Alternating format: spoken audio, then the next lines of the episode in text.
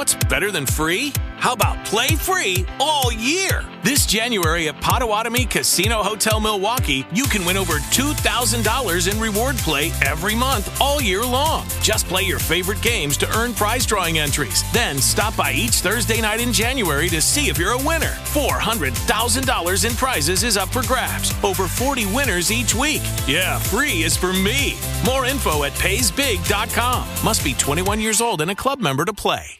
¿Te preocupas por tu familia? Entonces, ¿por qué darles solo huevos ordinarios cuando pueden disfrutar de lo mejor? Eggland's Best, los únicos huevos con ese delicioso sabor fresco de granja, además de la mejor nutrición, como 6 veces más vitamina D, 10 veces más vitamina E y 25% menos de grasa saturada que los huevos regulares, además de muchos otros nutrientes importantes. Así que, dales los mejores huevos. Eggland's Best, mejor sabor, mejor nutrición, mejores huevos.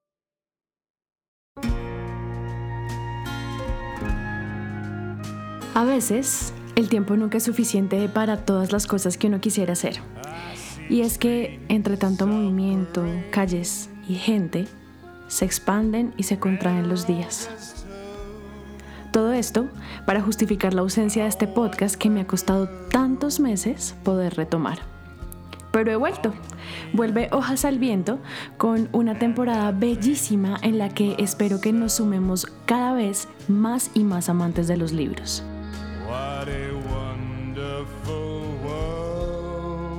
Para arrancar esta, a la que llamaré la segunda temporada, quiero contarles que me disfruté una vez más, como no, la Feria Internacional del Libro de Bogotá.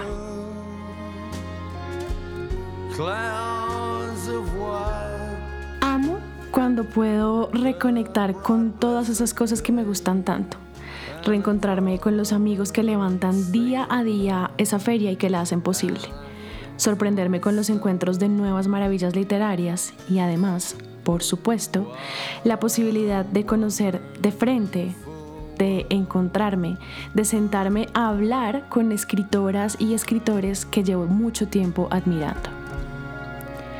En este caso puntualmente, mi invitada de hoy es una de las plumas más poderosas de la reciente literatura latinoamericana. Una mujer que entre voladoras y fantasmas nos ha hecho recordar eso de lo que estamos hechos los seres que habitamos las tierras latinoamericanas.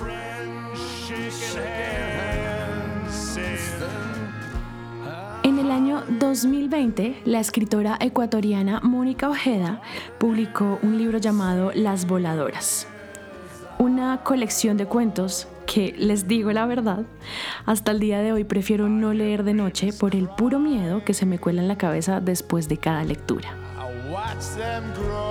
Yo, que siempre he sido fan, muy fan de las historias de miedo, a pesar del mismo miedo, me sentí encantada y maravillada de poder encontrar símbolos cercanos a lo que somos en literatura fantástica y mística. En esta feria del libro me senté con Mónica un ratico y tuvimos una conversación que hoy tengo el placer y la dicha de compartir con ustedes. Bienvenidos otra vez a Hojas al Viento.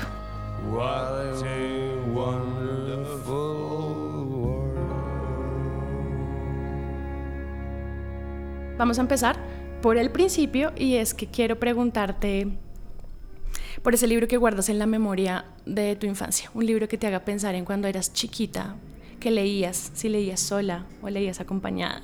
Wow, pues mira, leía sola. Eh, además, mi madre tenía una biblioteca gigantesca porque ella estudió literatura, pero tampoco nunca me inculcó mucho la lectura, en el sentido de que cuando era chica no era que se sentaba conmigo a leerme cuentos, ni mucho menos. Mi madre es profesora universitaria, entonces estaba todo el día trabajando, pero me dejaba a mí y a mi hermana sola en esa casa que estaba cubierta de libros.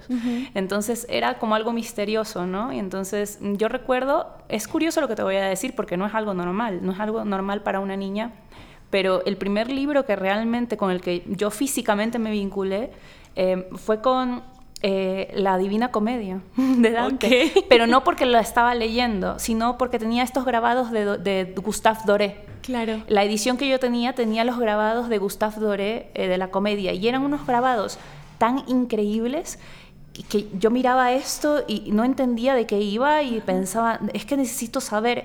Y curiosamente me, creo que me, involucró, me involucré con la lectura a partir de, de los grabados de Doré. Y también me pasó con otro libro de El Quijote que mi mamá tenía, con los grabados de Gustave Doré.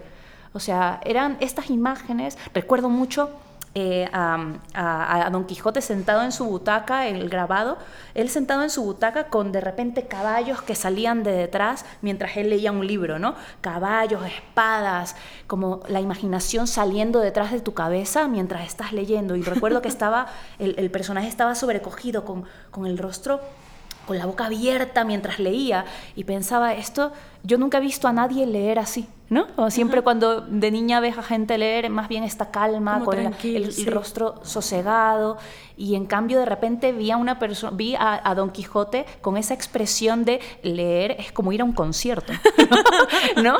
Eh, aquí quiero gritar, quiero saltar, exacto, una emoción muy fuerte. Entonces, ahí me entró como la pregunta por leer es algo muy emocionante, tiene que serlo, ¿no? Y mi abuelo me contaba muchas historias cuando yo era niña, entonces sí que entendía que en un libro había una historia y yo sabía que lo, que las historias de mi abuelo me hacían a mí. Y entonces me obsesioné con que tenía que leer los libros de mi madre. Y mi madre no tenía libros infantiles. Solo libros de persona que está estudiando literatura eh, ya siendo adulta en la universidad. Y el primer libro que empecé a leer eh, fue Moby Dick de Melville. Ese fue el libro que empecé a leer. ¿Cuántos años tenías? Tenía 8 o 9 años. Y ese fue el libro el que empecé a leer y la verdad es que recuerdo, recuerdo mucho eso, o sea, como el, el inicio, ¿no? Eh, que tenían una traducción española, ¿no? Llamad-me Ismael, ¿no? Eh, y hablaba de eh, cómo quería el personaje ir a, aventurarse a la parte acuática del mundo. Entonces yo me imaginaba, wow, ¿qué significa acudir a la parte acuática del mundo? No al mar, a la parte acuática del mundo. Muy prosaico. Sí, muy tal. Y yo decía, wow, esta es una maravilla.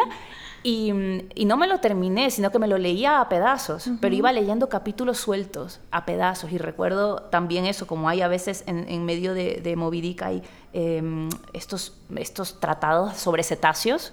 A veces recordaba ver los dibujos de las ballenas y sentir que me estaba metiendo en un mundo que no tenía nada que ver conmigo. Y obviamente no entendía todo. Tenía ocho o nueve años. Pero fue el primer libro que empecé a leer. ¿Y tu mamá qué, decía? ¿Te veía leyendo esos libros de ella y algo te, te, decía o simplemente intentó llevarme hacia la literatura infantil? dijo, se dio cuenta, ¿no? Eh, esta chica quiere leer y yo no tengo nada infantil para para darle y entonces me compró Alicia eh, y el País de las Maravillas de Lewis que Carroll. no es tan infantil tampoco. que no es tan infantil, pero dijo entre Moby Dick y tal. Dijo, igual, eh, ella tenía miedo que al empezar a leer Moby Dick yo me desilusionara de la lectura mm, porque dijera, sintiera que no podía entrar. No me pasó, o sea, nada que ver. De hecho, Moby Dick eh, me, enamoró de la lectura, aunque mm, ciertamente no entendiera gran parte de las cosas que estaban ahí por mi edad. Eh, y luego leí eh, Alicia en el País de las Maravillas, que me encantó, obviamente, y luego leí La historia interminable de Michael Ende, por supuesto. Entonces, pero fueron los únicos libros infantiles que leí. Solamente leí Alicia y, eh, La historia interminable. Todas mis lecturas fueron de adulta, porque la biblioteca de mi madre era una biblioteca de adulto. Claro. ¿no? Mira que me hiciste pensar aquí como anécdota antes de seguir con las otras preguntas. Eh, mis papás no eran muy lectores. Mi papá era mm, eh, administrador público y tenía libros de derecho, el código sustantivo de no sé qué.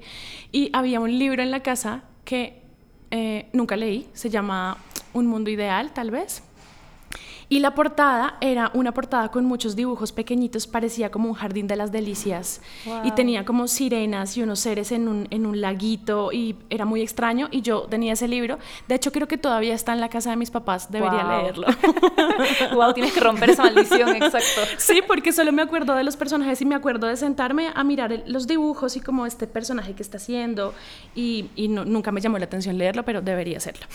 El caso es que quería preguntarte a propósito de esas lecturas Em, de esas primeras lecturas, si tú sientes que de pronto las imágenes de la Divina Comedia o luego cuando leíste Moby Dick, si eso ahora mirando en retrospectiva crees que ha permeado algo tu propia escritura, si de pronto esas imágenes de, la Divina Comedia se colaron en alguna parte por ahí en las voladoras o no sé. Yo, creo que, yo creo que de cierta manera sí, las personas que escribimos somos como una especie de mix de todas las cosas que hemos leído y que nos han impactado en algún momento. A veces no eres consciente y a mí me parece casi más interesante toda esa parte de la que no eres consciente. Porque si somos los seres humanos, ya no solo los escritores, los seres humanos somos retazos de un montón de cosas, de experiencias, de gente que nos ha tocado, etcétera, etcétera. Mm, pero muchas veces no sabemos, eh, no, somos conscientes de, dónde viene todo eso. Entonces, yo sí soy consciente de algunas cosas y otras no. Por ejemplo, eh, sé que con Moby Dick em, salió ahora cuando escribí, cuando escribí Mandíbula no lo planifiqué así, pero de repente en mandíbula, mientras yo estaba escribiendo, me salía algo sobre el terror blanco, sobre la idea del blanco como un color eh, abisal eh, y tétrico.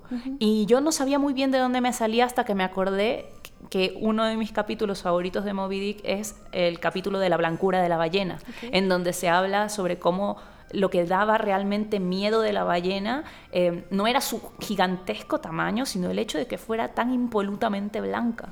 ¿no? Y luego eso de allí me hizo pensar automáticamente en las aventuras de Arthur Gordon Pym de, Edgar Allan Poe en, la Antártida, pero también me hizo pensar en La Cosa de John Carpenter, que también es en la Antártida, pero también me hizo pensar en las montañas de la locura de Lovecraft, que también es en la Antártida, el continente blanco. O sea, esos grandes espacios que, son blancos y por lo tanto gigantescos y relucientes, ¿no?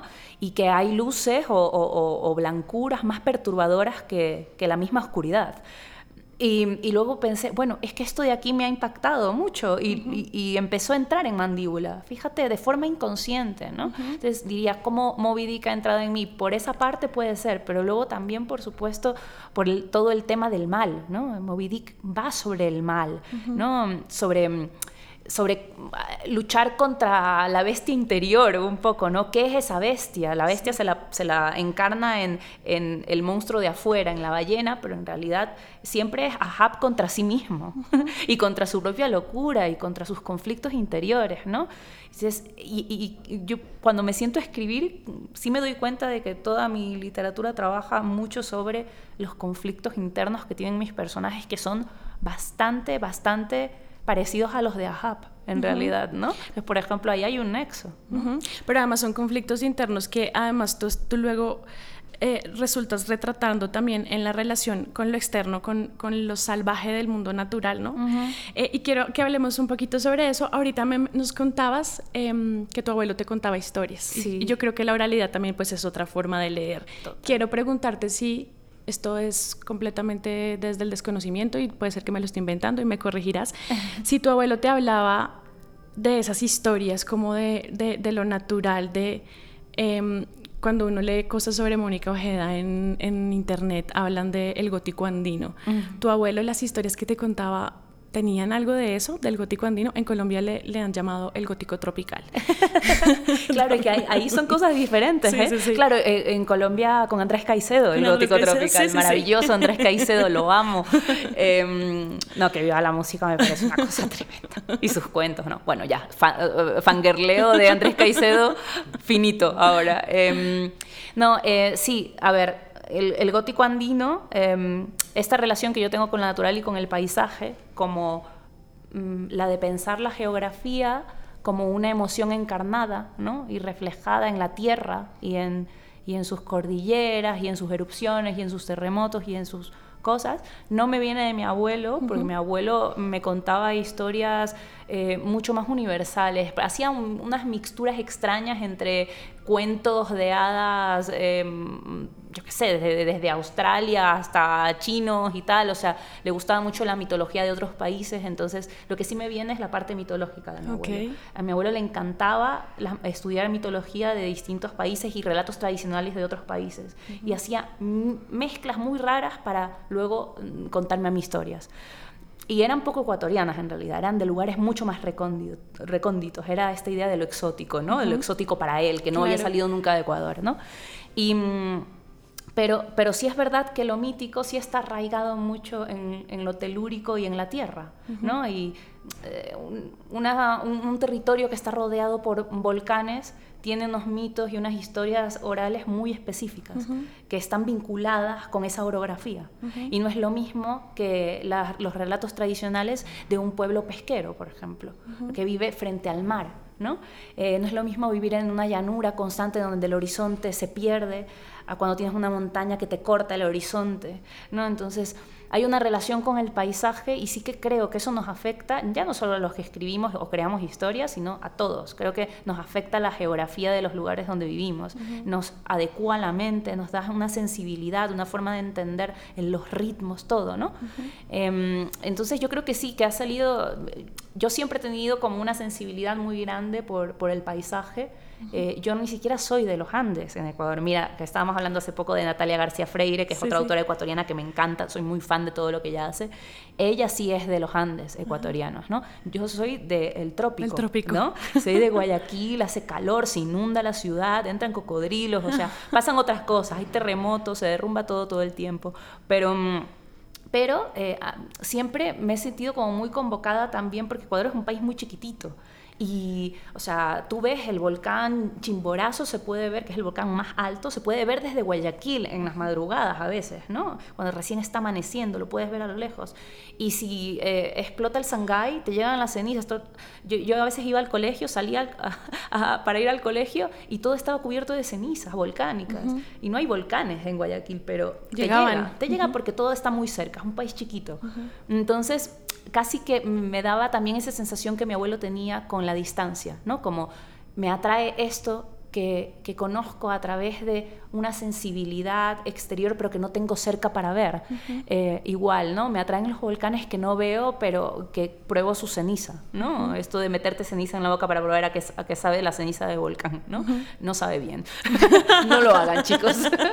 eh, pero claro, uno es niño y se quiere meter toda la boca, ¿no? Es parte de ser niño, te quieres meter toda la boca. ¿A qué sabe? ¿A, pol ¿a polvo? Y, o sea, amargo que te mueres, o sea, polvo no, a una cosa más como amarga, amarga, horroroso, no, no, no, okay. no lo intenten. No lo intenten en casa. no lo intenten en casa, exacto. Mira, quiero hacerte una pregunta ya, otra vez volviendo como a esas referencias de cosas que has leído, porque cuando yo leía Las Voladoras, eh, me parecía muy bello que, bueno, esto pasa en la literatura históricamente y es la relación de lo femenino con lo salvaje, como con el mundo que el hombre desconoce, pero en la historia de la literatura esto está narrado siempre como no sé cómo decir esto, como el escritor narra desde su propio miedo a lo que no conoce, que es lo femenino, que es lo salvaje. Uh -huh. En Las Voladoras es un poco desde el otro lado y es como en mi propio cuerpo vivo lo salvaje y las voladoras somos todas y, uh -huh. la, y, y, y, todo ese terror de el, las cabelleras negras y las axilas chorreando miel,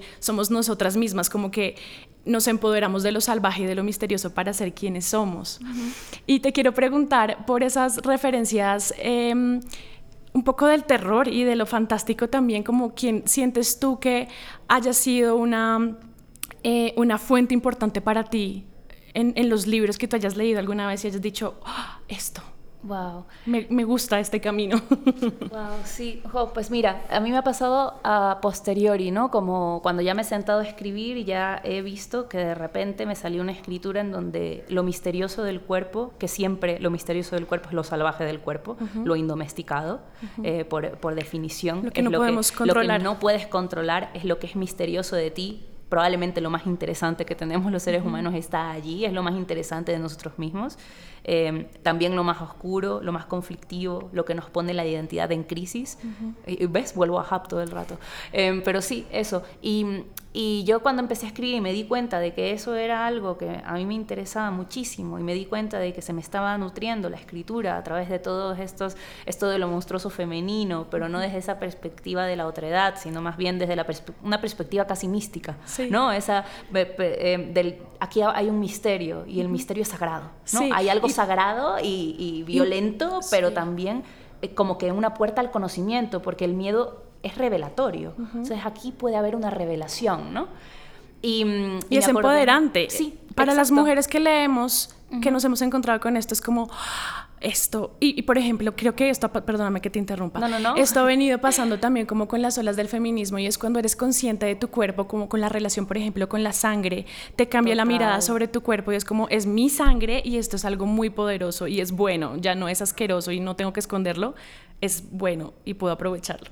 Total, es, es, tremendo. Yo justamente, igual esto sí he heredado de mi abuelo, ¿no? El interés por las mitologías es algo que me fascina, ¿no? He leído mucho a Joseph Campbell, que también era un gran estudioso de los, de los relatos orales y de los mitos universales.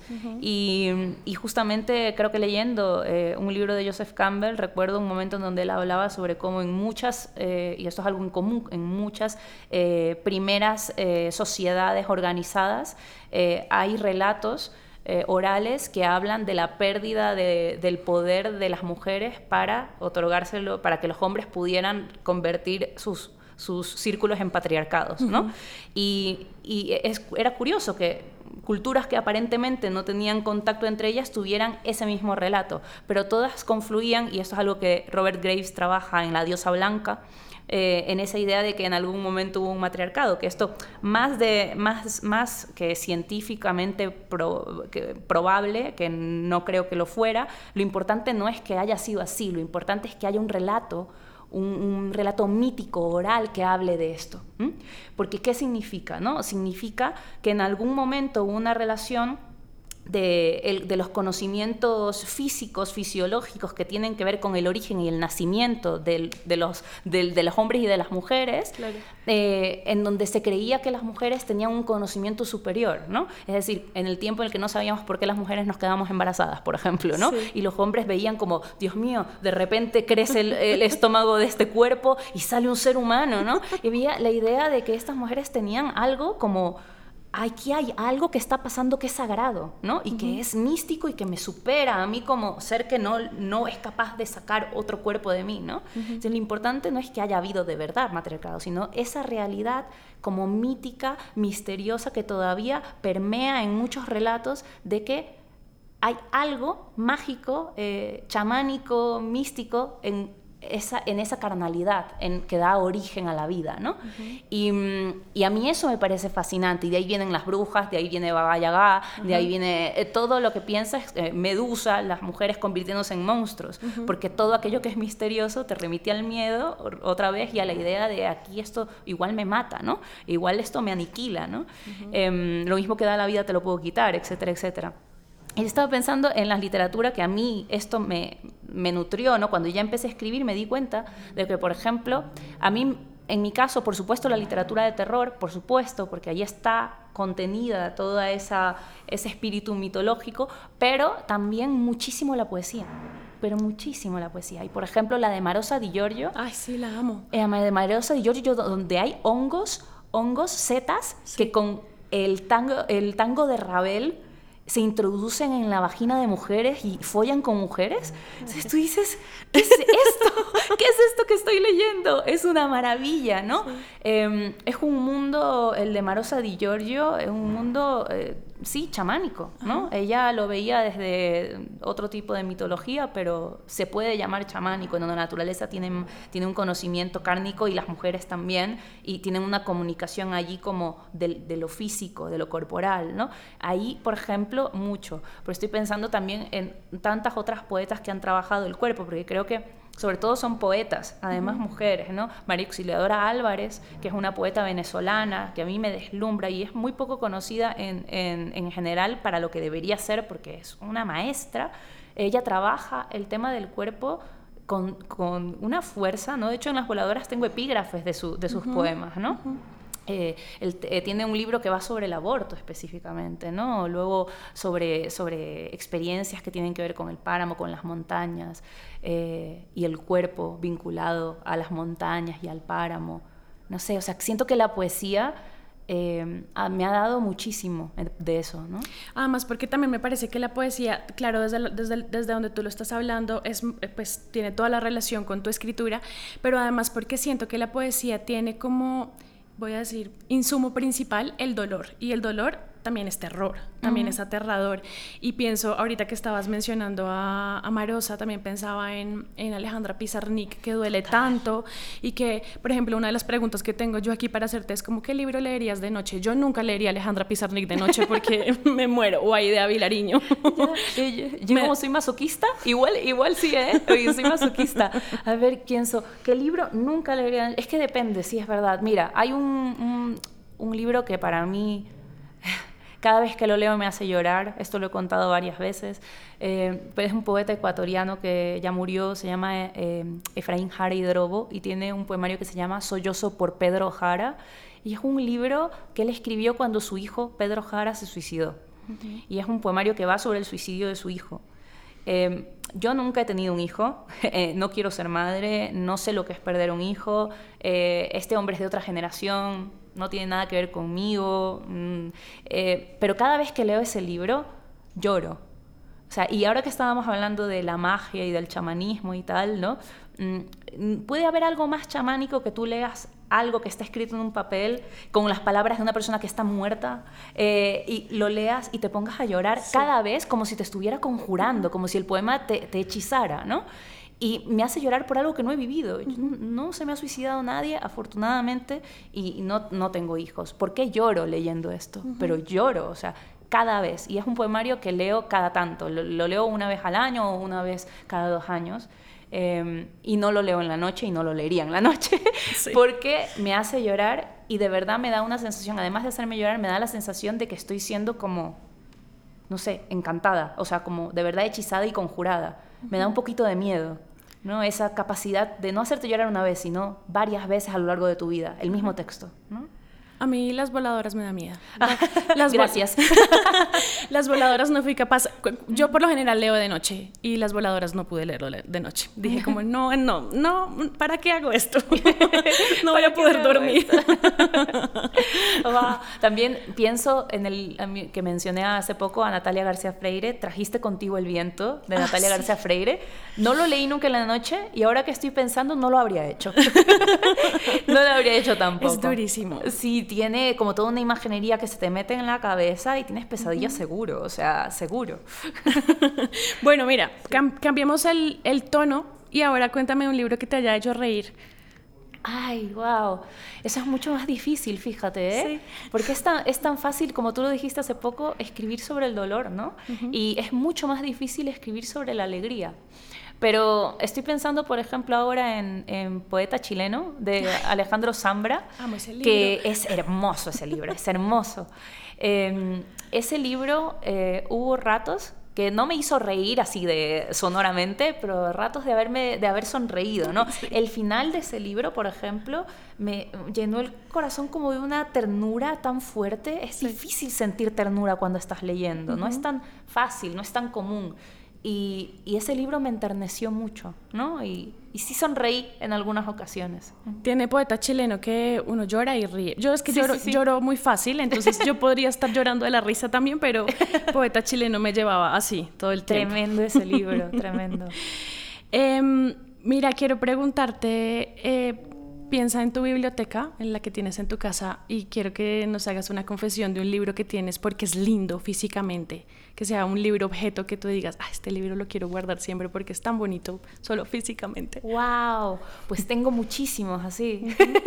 la cuestión, mira, em, te puedo decir muchos. Tengo además uno, em, eh, uno de Nick Cave, que sacó sexto piso hace poco. Además, amo a Nick Cave, me encanta. No sabía que había un libro. Eh, tiene, tiene un libro que se llama Más extraño que la bondad Em, y que va sobre sus canciones y sobre cómo él escribe sus canciones y habla sobre el hecho de que es un poco como un músico slash sacerdote slash chamán. Vuelvo al tema del chamanismo, pero un poco sí, ¿no? Eh, sus conciertos parece que fuera un sacerdote bendiciendo a la gente, ¿no? Es como, sí, no, es lo máximo Nick Cave, ¿no? Y su manera de entender la escritura y la música también es una manera como muy muy llena de, misticismo, o sea que me parece muy interesante. ese libro es bellísimo, lo tengo además así de pie mm, para que la gente lo mire, ¿no?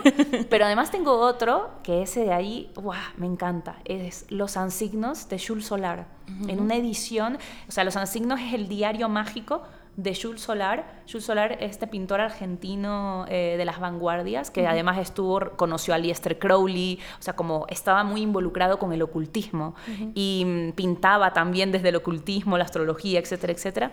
Y escribió un diario mágico de sus sueños. Em, es un libro que dicen que si tú lo lees mm, seguido puedes llegar a estados de trance, etcétera, etcétera. Es muy divertido. Yo nunca lo he intentado, pero el libro lo tengo, lo tengo y es un libro, eh, la edición que sacaron en España, porque yo vivo allá en Madrid, es una edición como con eh, la portada no es de piel. O sea, como de, no, no de piel real, pero parece de piel. Y entonces es como, como si fuera una especie de tela y lo, em, lo, envuelves en una soga, una ah, especie de cuerda. Sí, Entonces, que, al, final se amarra en la misma cuerda. Exacto. Entonces el libro no parece un libro, parece como un objeto antiguo, ¿no? Como, como si estuvieras abriendo algo sagrado, un pergamino o algo así, ¿no? Y me fascina ese libro. Me hiciste acordar, no sé si has leído ahorita que mencionaste a Nick Cave y devolviéndome a la pregunta sobre la risa. Em, ¿Has visto el blog que tiene él donde responde cartas. Sí, de Red Hand Files. Sí. No, pues eh, eh, es para mí, de verdad, esa es mi terapia. Sí, también. En lugar de ir al, psicólogo, que debería igual, pero ah, veo de Red Hand Files y me sana. Eso sí. Yo la tengo, la tengo ahí en, el, en el, celular, porque me hace morir de risa. Me encanta cómo responde las cartas. Es hermoso. Sí, maravilloso. Ahora justo hoy día sacó, un nuevo Red Hand Files, lo leí esta mañana, ¿Ah, fíjate, sí, y era una respuesta a alguien que le estaba preguntando después de una entrevista que le hicieron a, Charles Manson, no, Charles Manson, no, perdón, al otro Manson, em, el que está acusado de... Marilyn, Marilyn, Manson. el que está acusado de maltrato, que había un chico que le preguntaba a Nick Cave, oye, em, eh, Marilyn Manson dice que no puede dejar las drogas porque en realidad un artista tiene que estar atormentado, ¿no? Y yo estoy pensando si debo o no debo dejar las drogas porque soy un artista, ¿no? y Nick Cave muy elegantemente le responde básicamente, esto es una niñería total, el arte tiene que ver con crisis existenciales que uno ya tiene, no necesita las drogas para tenerlas. De hecho, las drogas son una forma de evadir tus crisis existenciales. Si quieres ser un gran artista, húndete en tus crisis existenciales, deja la droga. ¿No? En plan, lo máximo. Y yo leyendo esto en la mañana, pero deslumbrada, ¿no? Me encanta, es, maravilloso. es maravilloso. También me hace llorar Nick Cave. Sí, total, total. Es que es muy conmovedor, ¿eh? O sea, la manera que tiene de entender el arte como un lugar de salvación ante, ante el dolor y la crueldad, como un lugar en donde en realidad puedes experimentar la belleza y la ternura en un mundo muy hostil. Yo convulgo mucho con esa idea. Para mí el arte es ese espacio, o sea, de verdad, escribir, leer es ese espacio. Y además, mira que me encanta esto, esto último que mencionas, porque yo siento cuando estaba leyendo Las Voladoras que tu libro eh, tiene una carga muy grande de eso y es como transitamos el horror real, como todo esto horrible que tenemos que vivir las mujeres en América Latina, y perdón que sea como tan específica, pero creo que no, real, pues, es, distinto a otros contextos. Eh, como transitamos esto desde lo mágico, místico, fantástico. Entonces, me parece, eso tiene también las, las voladoras. Otra razón por la que no lo leería de noche es que pues lloraría mucho porque también me conmueve desde el dolor de lo que significa Justo, es que algo, que para mí sí es importante y es algo, fíjate que ah, cuando empecé a publicar em, mi segunda novela, Nefando, eh, algunas personas me hacían entrevistas como un poco descolocadas y me decían, tu libro es muy duro porque, claro, es un libro que va además sobre abusos infantiles, pornografía infantil, etcétera, etcétera. Es un libro muy duro, de verdad. Y me decían, pero a veces me espantaba el hecho de que partes que eran muy duras descriptivamente estuvieran tan bellamente escritas. Y me decían, este contraste entre el horror y la belleza eh, me descoloca y éticamente me ponía en un lugar de conflicto. Y a mí me sorprendió mucho cuando me lo dijeron así, porque para mí nunca es un lugar de conflicto. Más bien es lo más orgánico que cuando uno está sumido en el horror, tratas de buscar la belleza desesperadamente hasta en cosas que, por supuesto, que desde una distancia tú puedes decir, no, no, no es bello, todo es horror, deja de embellecer esto. No, es que lo estás embelleciendo porque quieres, eh, mm, yo qué sé, pues, mm, eh, darle un lado bueno a lo que te está pasando. No, es una necesidad de supervivencia, ¿no? Necesitas buscar la belleza hasta en el fondo del fango, porque si no, ¿para qué vivir? Entonces, esa búsqueda de la belleza a mí me parece conmovedora. Esto es lo que hacemos todos aunque no estemos sumidos en el horror, todos vivimos nuestros conflictos. Y esos conflictos, ¿cómo los lidiamos? Los lidiamos tratando de buscar belleza y ternura en nuestros espacios interpersonales o con nuestros amigos o con lo que fuera, ¿no? Y es así como lidiamos con todo eso. Si no, ¿cómo, cómo, si no, ¿cómo se sobrevive? Es la pregunta, ¿no? Sí, claro. Es la única manera. Cuando estoy escribiendo yo prefiero escribir en silencio, porque me parece que el texto tiene una música y me gusta cuando estoy escribiendo escuchar la música del texto, porque casi que la oración anterior me dicta la siguiente según el ritmo del propio texto. Entonces prefiero no escuchar música, pero si tengo, estoy en un lugar en donde hay mucho ruido, me pongo música porque el ruido es lo que me molesta. Y, por ejemplo, sí que he escrito partes de mis libros escuchando música instrumental. ¿No? Entonces, por ejemplo, me gusta mucho escuchar a Bing Mertens. Eh, he escuchado algunos discos instrumentales de Bing Mertens. Cuando estoy escribiendo, me los pongo, me pongo los auriculares, pongo la música instrumental, que no haya palabra, eso es muy importante. Porque si ah, viene otra palabra extranjera a la palabra de la que estoy escribiendo, me rompe la música que yo estoy creando, ¿no? Pero lo que sí hago siempre eh, es hacer listas en Spotify de lo que estoy escribiendo. Okay. Eso sí, lo hago siempre, con cada libro. De hecho, ahora estoy escribiendo una novela y tengo, ya, ya me volví loca, ya no es una lista por esta novela, tengo listas por cada personaje. Porque cada personaje se me hace como un mundo musical muy específico y cada personaje tiene su propia lista. Me encanta. Sí. Me encanta porque es como el gusto musical te define también quién es ese personaje. Sí, te da una atmósfera, ¿sabes? Como la música te da una atmósfera y también te da como algo em, sensible que no es lingüístico, como una especie de tono. Es un tono. Y ese tono sí se traslada a la escritura, ¿no? Si tú lo tienes a través de otras cosas, de repente lo trasladas a la escritura. Me parece a mí súper interesante hacer eso. Oye, y ahora en el mundo de lo transmedia, ¿has compartido esas playlists? Como con los lectores? No, mira, eh, una vez compartí una playlist de mandíbula, eso sí. Em, mm, no sé si cuando salga la novela que ahora estoy escribiendo, a lo mejor me atrevo a compartir las playlists. Sí. Pero no lo había hecho antes, me da un poco de vergüenza. ¿En serio? sí, porque como, no sé, no porque me den vergüenza las listas, ¿no? O sea, estoy muy orgullosa de mi gusto musical. no, de mis gustos musicales. No es por eso, sino como, claro, es como de repente invitar a alguien eh, a tu proceso de escritura. Y claro, cuando tú estás escribiendo, estás escribiendo solo siempre. Claro. es como, como un sneak peek de algo muy íntimo. Claro. Entonces no me había hecho a la idea, pero ahora cada tanto lo pienso más como, ay, cuando saque esta novela igual quiero compartir la lista. Sí. Pues mira que a mí me, encanta eso. Eh, yo estoy en un club de lectura que voy a aprovechar para saludar a mis amigas del club que se llama Lo que leen las Amazonas. Ellas saben que estoy entrevistándote hoy acá y estaban todas muertas de envidia y bueno, yo estaba nerviosa y ellas como, no, te va a ir muy bien, saludos a Mónica, la amamos. Ay, pues muchos saludos de vuelta. y esta semana justamente estamos leyendo Soy una tonta por quererte de Camila Sosa y en el cuento que lleva ese, ese nombre, ella pone abajo como ahora escuchen eh, Lady in Satin de Billie Holiday durante todo el cuento y a mí eso me pareció maravilloso, me encanta. Es increíble, sí, además yo, yo creo, mm, creo que también lo cree muchísima gente que escribe porque es una cosa en común, creo que tenemos la mayoría de las personas que escribimos, la escritura es como una composición musical. O sea, el texto suena y uh, cuando tú escribes estás escuchando cómo suena y si algo no te suena bien, estás dos horas tratando de corregir esa nota que no está funcionando. O sea, em, entonces también está esa parte sensible del sonido y el sonido no es que no importa porque es parte de la atmósfera, ¿no? O sea, no es nada más lo que cuentas, es cómo lo estás contando y qué ritmo, con qué ritmo, con qué tono se mete en tu cabeza de una determinada manera, ¿no? Y eso es parecido a la música. Pocos saben que las voladoras pueden llorar, y los que lo saben dicen que las brujas no lloran de emoción, sino de enfermedad. La voladora entró llorando con su único ojo y trajo los zumbidos a la familia. Trajo la montaña donde jadean las que aprendieron a elevarse de una forma horrible, con los brazos abiertos y las axilas chorreando miel. A papá le disgusta su olor a vulva y sándalo, pero cuando mamá no está, le acaricia el lomo y le pregunta cosas muy difíciles de entender y de repetir. En cambio, si mamá está presente, él intenta patearla para que salga de la casa, le escupe, se saca el cinturón y golpea las puertas y las paredes como si fueran a gemir. En secreto, yo dejo las ventanas abiertas por la noche para escuchar el rezo de los árboles. Los oigo y me arrullo con ellos, aunque a veces también me da escalofríos el negro fondo de sus oraciones. La voladora tiene el pelo negro, ¿sabe? Como el mío y como el canto de los pájaros del monte.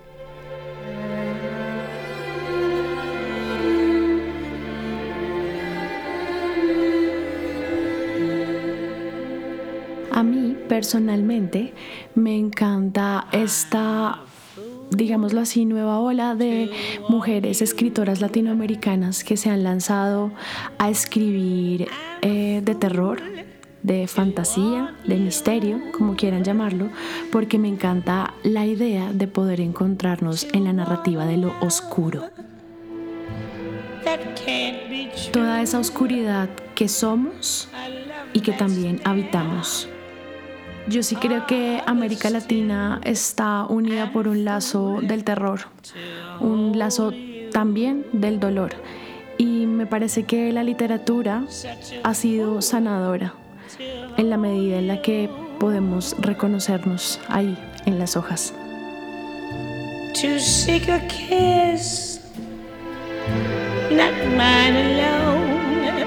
Espero que hayan disfrutado muchísimo de este encuentro con Mónica Ojeda, tanto como lo disfruté yo. Por favor, compártanlo eh, si les gustó. Y escríbanme en las redes sociales de Árbol de Letras, encontrémonos allá, cuéntenme si ya han leído Mónica Ojeda, si les dieron ganas de leerla. Y estén muy pendientes del Instagram arroba árbol de letras porque van a ir saliendo nuevos contenidos relacionados también con la Feria Internacional del Libro de Bogotá del 2023.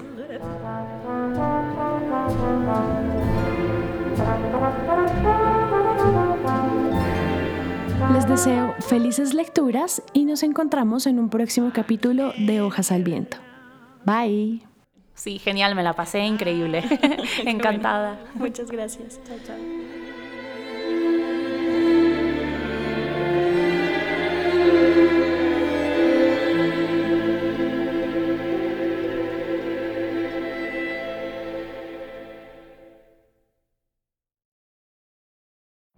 Every day, we rise, challenging ourselves to work for what we believe in. At U.S. Border Patrol, protecting our borders is more than a job, it's a calling. Agents answer the call, working together to keep our country and communities safe. If you're ready for a new mission, join U.S. Border Patrol and go beyond. Learn more at cbp.gov/careers.